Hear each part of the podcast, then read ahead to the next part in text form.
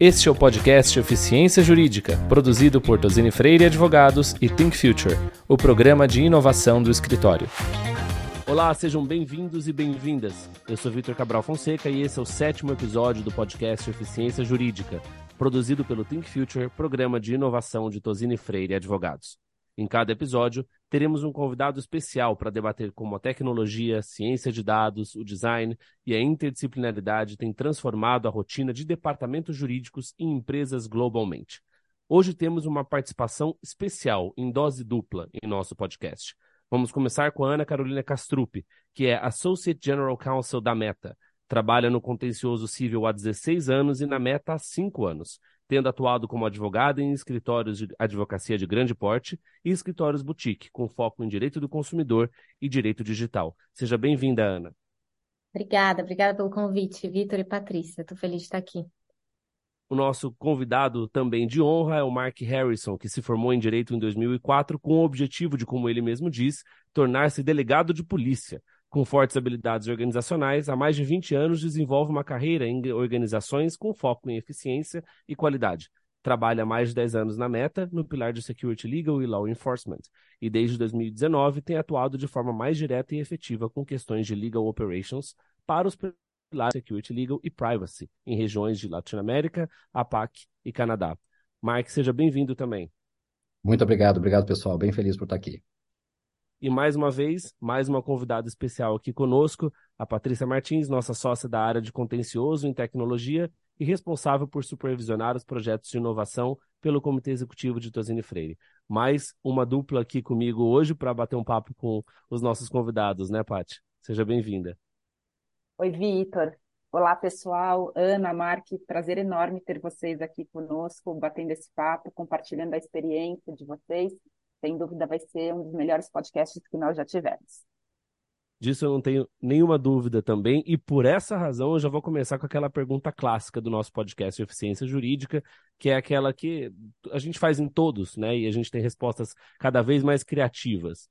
Ana, Mark, na opinião de vocês, qual que é o verdadeiro papel de um departamento jurídico em uma companhia do século XXI?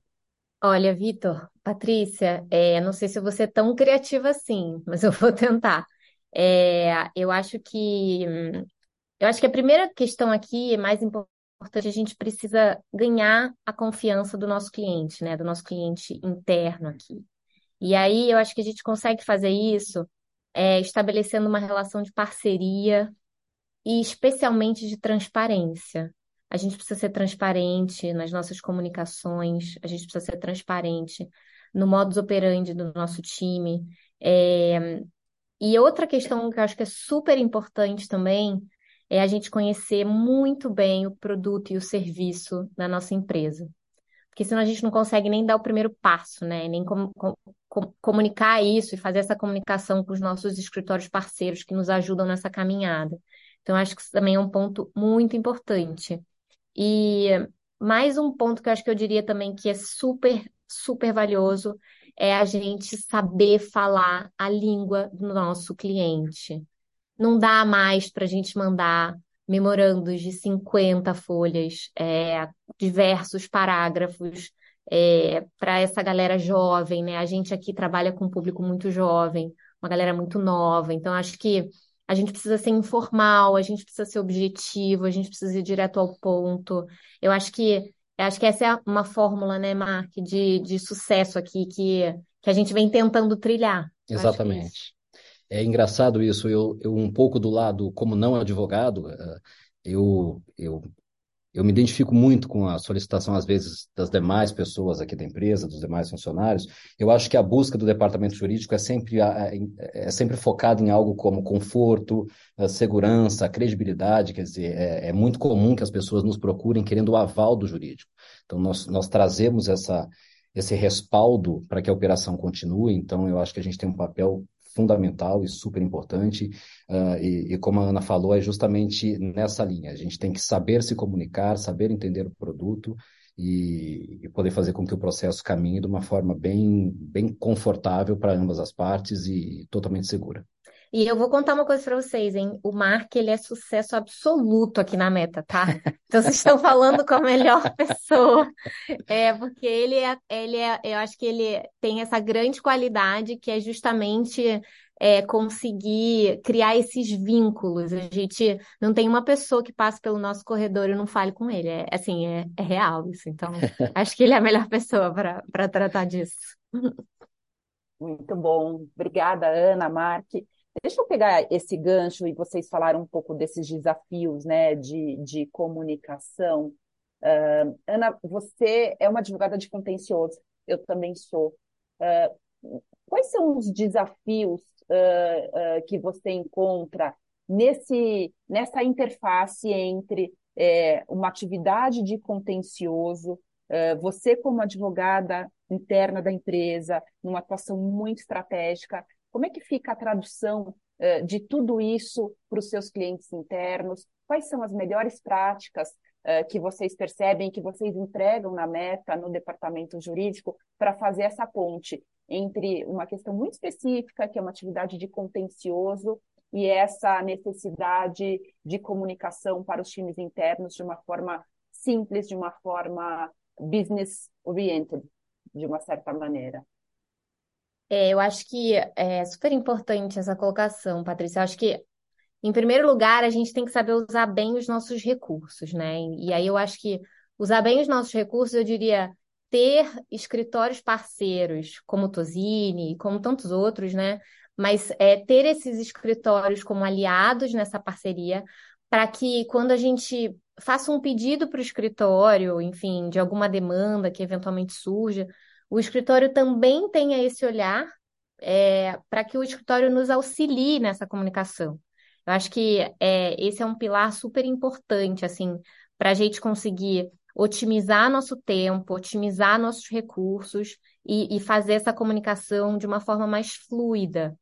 É, e eu acho que um outro ponto também aqui importante é a gente ter um, um, uso consciente das informações dentro de uma carteira de contencioso para a gente conseguir gerar resultados internos. E aí eu, eu digo assim, é, não dá, não dá para a gente olhar o processo como mais um processo judicial, né? Eu acho que a gente precisa olhar o processo e aí tentar identificar o problema que está posto ali pelo, pelo nosso usuário, enfim, e aí, com base nisso, a gente conseguir, junto com, com os nossos parceiros, identificar problemas, identificar tendências, para que a gente possa trazer internamente isso e achar a solução para diminuir é, e, e, reduzir esse, essa litigiosidade, enfim, e aprimorar os nossos produtos e serviços, né, para o nosso usuário final. Eu acho que eu acho que eu vejo um pouco dessa forma.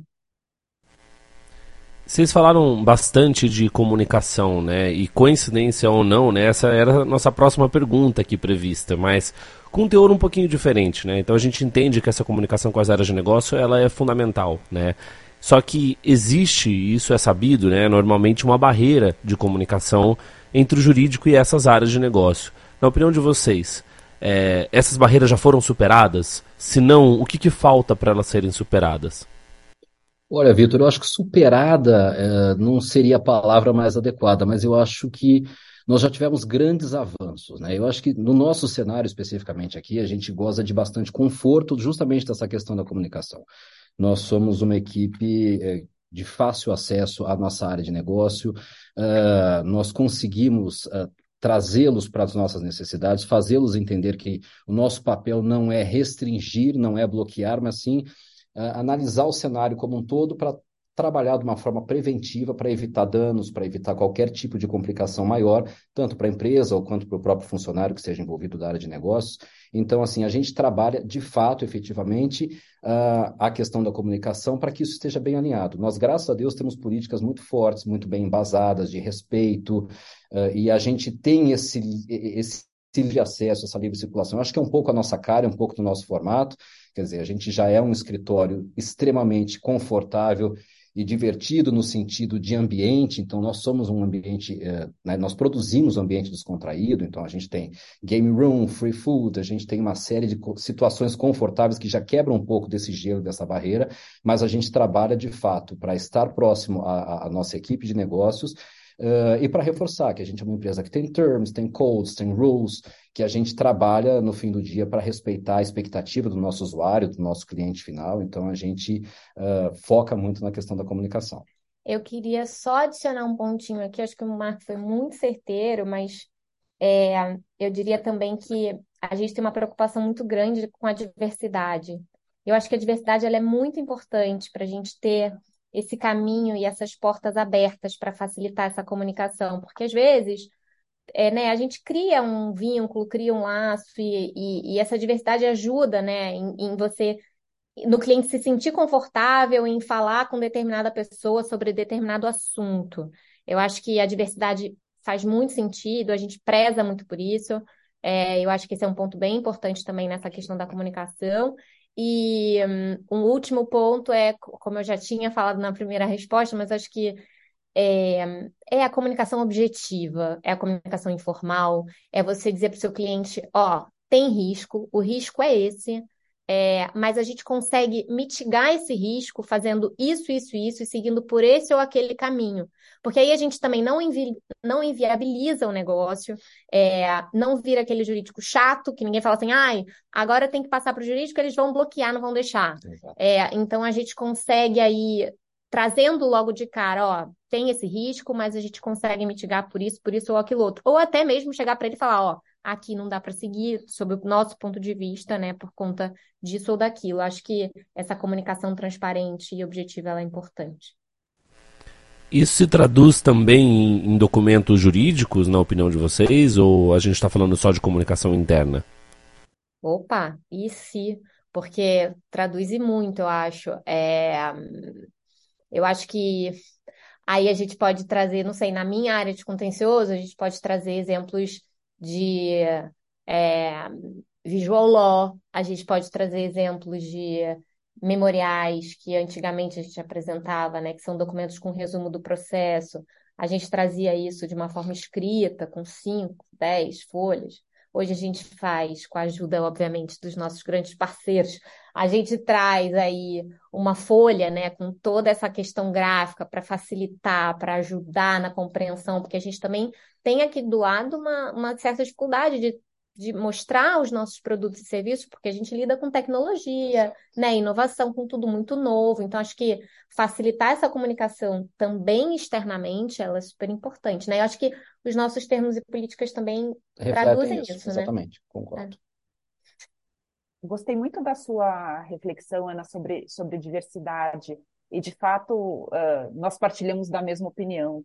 Uh, a gente também acredita que um time de inovação, ele necessariamente precisa ser diverso, precisa ser multifuncional.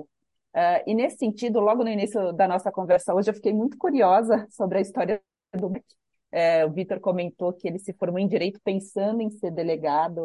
Uh, Mark, queria que você contasse para a gente como foi essa sua jornada uh, no início, entrar numa faculdade de direito com um, determinado objetivo uh, e acabar numa empresa absolutamente inovadora e com uma atividade aí significante no seu dia a dia de eficiência, otimização do departamento jurídico. Conta um pouco para a gente como foi esse seu caminhar. Claro. Uh, você sabe que, enfim, eu comecei minha carreira muito novo, enfim, eu tinha uma vontade muito grande de começar a trabalhar, já como office boy, e eu sempre tive, né, pessoalmente, muita habilidade organizacional, enfim, que é um pouco até próximo do, do famoso toque, mas, enfim, eu, eu, eu tenho né, muitas questões, eu só funciono de uma forma muito organizada. E quando eu comecei a faculdade de Direito, eu, enfim, né, tinha a visão de que eu talvez fosse advogado naquele momento, mas já no meu primeiro encontro com o direito criminal, eu me apaixonei e eu decidi que era de fato aquilo, o universo criminal, de fato, ele me encanta muito. E, enfim, me, me, desenhei nesse processo aí para ser delegado de polícia, mas as coisas acabaram acontecendo de uma forma diferente. Né? Eu vinha numa carreira de empresas multinacionais, americanas, bastante tradicionais, e aí me surgiu a oportunidade de, de começar a trabalhar nesse uh, cenário de tecnologia trazendo um pouco da experiência do criminal. E aí foi quando eu comecei a fazer uma frente de law enforcement, que é você lidar com essas autoridades criminais, que no nosso cenário, no nosso universo, é trabalhar para educá-los a, a, solicitar as informações da forma correta, já que nós somos uma entidade comercial que não acessa dados de usuários. Então, foi um trabalho bastante interessante. Uh, um volume significativo, mas, claro, assim, né, pelo que somos, de fato, pelo que é Facebook, são 10 anos de, de empresa, eu sou totalmente apaixonado por essa empresa.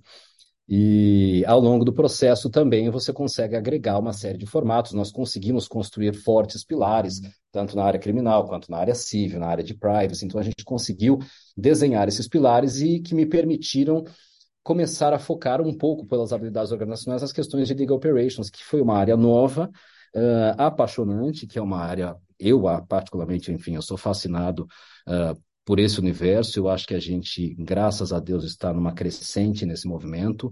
Cada vez mais entendemos a, a quão fundamental é você ter uh, uma área de legal operations dentro de uma empresa, né, e com pessoas justamente com esse background. Quer dizer, eu, a partir do momento que eu defini que eu não seria advogado, que não era o meu perfil, eu poderia usar todos os meus outros skills para para dar suporte a essa operação. Né? E é isso que a gente tem feito né, de 2019 para cá.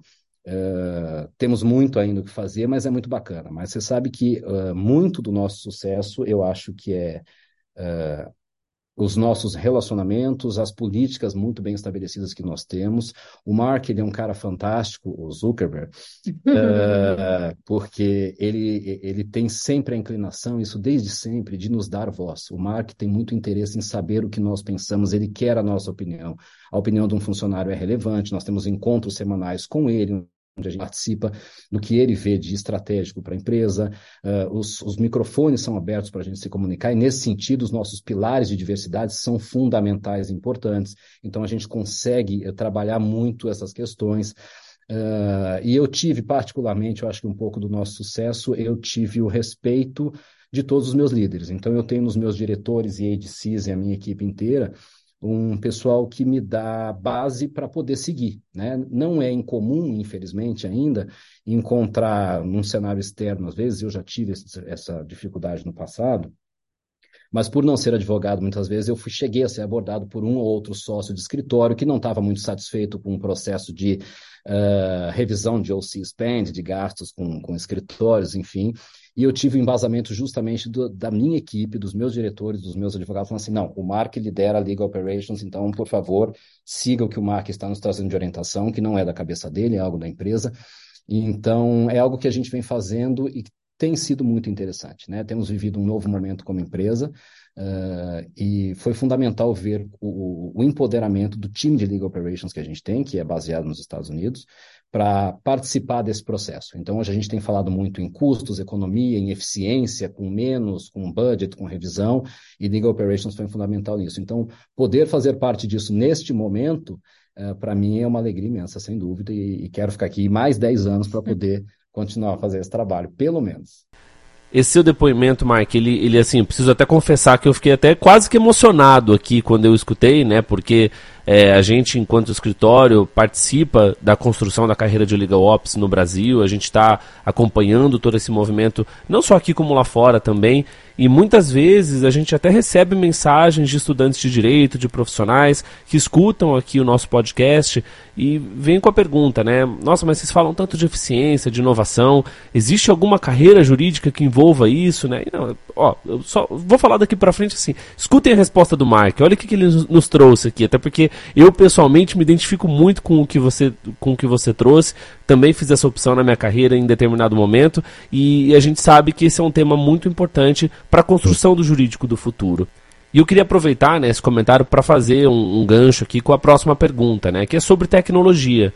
Quando a gente fala de eficiência no departamento jurídico, otimização, é, melhoria de produtividade, todos esses assuntos passam pelo uso da tecnologia por advogados e nos departamentos jurídicos hoje em dia.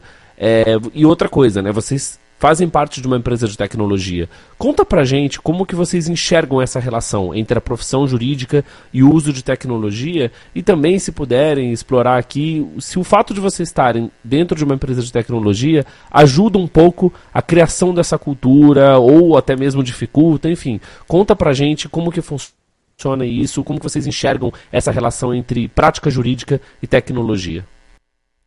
Olha, realmente, depois do relato do Mark, é até difícil falar, viu? Fiquei emocionada aqui também. É, mas, e acho que a área muito dele também, vou é, tomar liberdade aqui de, de começar, mas eu acho que é importante que as pessoas entendam também que tecnologia nem sempre tem a ver com eficiência, com inovação, né? Eu acho que são coisas diferentes.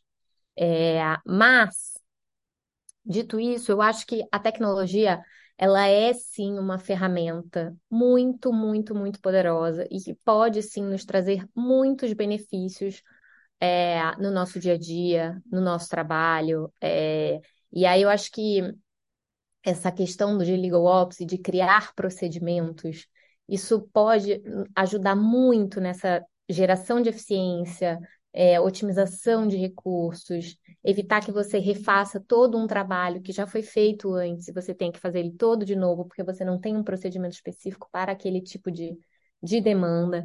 É, e aí, no meu, na minha área de contencioso, é, e acho que a Patrícia também pode complementar, mas acho que na nossa área aqui é muito bacana ver como a tecnologia nos ajuda, né?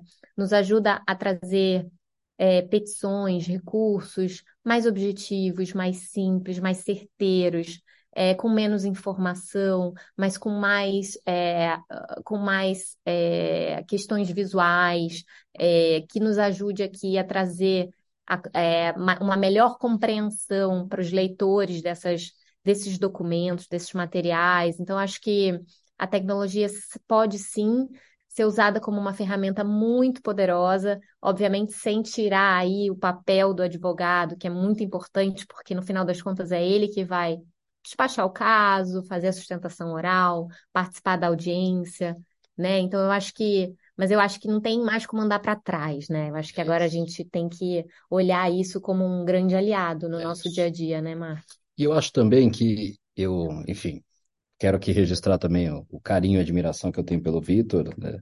E quando eu comecei a, a desenhar uma rota né, para a League Operations, naturalmente o, o nome do Vitor é um nome muito é, importante e forte nesse segmento. Ele é um cara com muita experiência, enfim, qual, qualquer palestra e painel que você participar, o Vitor vai estar envolvido. Mas eu acho que é um pouco isso, Vitor. Eu acho que, uh, e, e eu vejo isso muito nosso também. Você sabe que desde o desenho dos nossos benefícios para funcionários, eu digo benefícios em geral, você sabe que eles são desenhados a partir do momento que a gente fala o que é que você precisa que eu, como empresa, faça para que você entregue o seu melhor. Eu acho que um pouco de nós, de Legal Operations, é justamente isso. O que é que vocês, advogados, precisam uh, que a gente faça, que a gente tire um pouco da, da, carga de vocês, para que vocês foquem e entreguem o melhor de vocês como advogados na estratégia do caso. Eu acho que isso é um pouco do que entra na nossa operação. Passa um pouco para a gente o que vocês têm de operação que vai tomar mais tempo e que vai gerar uma demanda que talvez não seja efetiva nesse momento para a estratégia do negócio e foca naquilo que realmente você tem habilidade, skill, que é a, né, a tua performance como advogado. Então, eu acho que isso faz muita diferença e é muito do que, do que a Ana falou. Eu acho que assim a tecnologia é fantástica, você tem hoje uma série de programas e recursos que nos favorecem, mas a gente consegue fazer muito com pouco. Né? Eu consegui, no momento em que eu decidi, junto com o nosso pessoal aqui, falou assim, pessoal, vamos começar a liderar Legal Operations para a nossa região, o que eu tinha naquele momento para chamar a atenção do, do, meu time de Legal Operations nos Estados Unidos, da minha equipe lá fora, era uma planilha de Excel, que é uma ferramenta simples. Então, era um recurso que eu tinha para poder traduzir os meus números, para poder traduzir a ganho que nós trouxemos em relação ao trabalho que a gente vinha fazendo de revisão, de corte de despesas e gastos. E isso foi, é, foi fundamental. Então, quer dizer, não, eu não me vali de, um, de uma ferramenta extremamente moderna, mas assim, me vali de um recurso já comum e existente há muitos anos, mas que trouxe um benefício muito grande naquele primeiro momento para a gente. Uh, então, eu acho que nós nos complementamos nesse caminho e isso acaba gerando, consequentemente, acho que eficiência. Mark, antes de passar a palavra para a Patrícia de volta, eu só queria fazer um, um parênteses naquilo que você trouxe na sua fala, que eu até me esqueci de comentar, que é a importância dessa validação da gestão. Né? Então, muitos departamentos jurídicos nos, nos, escutam aqui e alguns deles estão em fase embrionária de implantação de Legal Ops. E é importante dizer que essa validação da gestão que você trouxe é, é muito relevante para o sucesso do projeto, até porque hoje a gente já tem uma base de conhecimento já sendo construída em torno de legal ops e eficiência que pode ser utilizada para embasar decisões, né? Então, é, isso não vem, é, é, é, isso que você disse, né? não vem da cabeça da pessoa, né? É, existe ali um trabalho por trás, um conhecimento por trás que é, permite com que essa decisão ela seja talvez a decisão mais correta do ponto de vista de inovação, do ponto de vista de legal ops. Então, a, a validação dessa gestão, da alta gestão, é, ao, ao, seu comentário, a sua opinião, ela é muito fundamental, né, para isso. Sem dúvida, exatamente, eu concordo plenamente com você. Eu acho que uh, uh, diretores, advogados, uh, gerentes jurídicos sentem com o teu time de legal operations, definam uma estratégia, deem voz, deem autonomia, endossem o que essa pessoa tiver a fazer, porque ele está focado no ganho maior que é o benefício da empresa. Então, eu acho que é fundamental. Você sabe que eu participei recente de um painel do Club, que eu fui, foi uma alegria ter sido convidado, e justamente um dos pontos trazidos era esse. Você tem hoje alguns cenários de escritórios que às vezes precisam batalhar junto. Tem muito time de Legal Operations hoje que fica né, reportando e está abaixo do CFO, está embaixo de um time financeiro. Às vezes é muito desafiador você convencer um diretor financeiro de que você precisa uh, recursos para poder tocar e poder desenhar e poder trazer ganhos de fato para a empresa. Mas é muito importante que vocês sentem, que vocês tentem entender junto a, junto a essa equipe Uh, e, e, chegar num, num, denominador comum do tipo, olha, eu acho, né, e trazer aí as métricas naturalmente que vão te embasar, mas falar assim, olha, eu acho que isso é fundamental porque a gente vai trazer isso e isso de ganho para a empresa. Eu acho que isso faz total diferença e, e, nesse debate foi muito interessante ver como as pessoas ainda têm batalhado por isso, mas eu acho que mais e mais a gente consegue tomando corpo e fazendo esse trabalho, né, que enfim, justamente como você falou, é de parceria. Eu não consigo rodar um legal operation sozinho, sem o aval de uma direção, os advogados não conseguem performar um trabalho de extrema qualidade como eles fazem se eles não tiverem justamente essa relação com as outras áreas de operações. Então, eu acho que é de fato a comunicação sempre a nossa base e laços, é relacionamento, não tem jeito. E a fala de vocês sobre o uso de tecnologia, Ana, Mark, coincide muito também com a nossa visão. Né? Nós, nós realmente acreditamos que inovação no ambiente jurídico se faz com pessoas e máquinas, pessoas e tecnologia, não só com tecnologia. É preciso haver essa pessoa com esse mindset de vocês impulsionando uh, a inovação no, no, ambiente jurídico. Isso me fez é, lembrar um dos projetos maravilhosos que vocês têm aí, que a Ana lidera, em relação à eficiência e otimização é, do departamento jurídico de vocês, e notadamente é, das atividades de contencioso civil. Ana, eu queria que você contasse um pouco para a gente desse absoluto case de sucesso de vocês. É, obrigada, Patrícia. É nosso, nosso em parceria aí com Tosini. É muito bacana, é, assim, a gente tem muito orgulho desse projeto. Nós não temos um Mark na nossa, no nosso time, tá? Então a gente teve aqui que se virar nos 30. É, a gente tem um time de Legal Operations que nos, nos atende, né? Enfim, mas todo fica todo fora. Então, a gente aqui no Brasil é, entendeu e, e, viu que essa demanda era necessária, né? Então, a gente criou esse projeto, que é o projeto da 20, que ele foi feito justamente para que a gente conseguisse otimizar tempo, otimizar recurso, custo e trazer mais eficiência para o nosso time, é, criando soluções e procedimentos para nos ajudar a viabilizar o nosso negócio, né? Então, a gente está muito focado nesse projeto em reduzir é, fluxo de comunicação, o que já aconteceu, né? A gente teve aí um ganho de uma redução de fluxo de comunicação entre times, e aí entre times eu falo o nosso time interno em contato direto com os escritórios externos, a gente tinha um fluxo imenso de comunicação, a gente reduziu esse fluxo de comunicação em mais de 80%, só criando um procedimentos, né, para que a gente tenha mais facilidade aí nessa comunicação. A gente está trabalhando de forma incessante na criação de templates, é, playbooks, relatórios, dashboards, é, informações que de fato tenham impacto, que, que sejam importantes para a gente evitar esse trabalho desnecessário em todas as pontas, né? É, e o famoso recurso, uso do recurso de visual law para melhorar nossa comunicação. Acho que é um projeto muito focado em procedimento, comunicação e, e eficiência mesmo. E, e, na, e a gente não podia fazer esse projeto sozinho, né? Então, acho que essa parceria nossa com Tosini, ela é muito importante nessa caminhada. Então, está sendo muito bacana trilhar esse caminho novo de Legal Ops e aprendendo aqui, pegando as dicas com o Mark, mas a gente está tá seguindo, está bem feliz com os resultados. A gente também, Ana, e para a gente é uma honra, um privilégio profissional imenso, realmente, poder ajudar vocês nada. E a gente caminha para o final do nosso bate-papo. Nosso podcast tem que ser alargado, aumentado. Fica aqui meu pleito, Vitor, para que a gente tenha mais tempo para bater papo aí com, com vocês. Uh, mas, de uma forma muito resumida, uh, e para fechar a nossa conversa hoje, se vocês uh, tivessem que definir prioridades em termos de legal ops, eficiência, otimização, tecnologia, uh, para os próximos meses?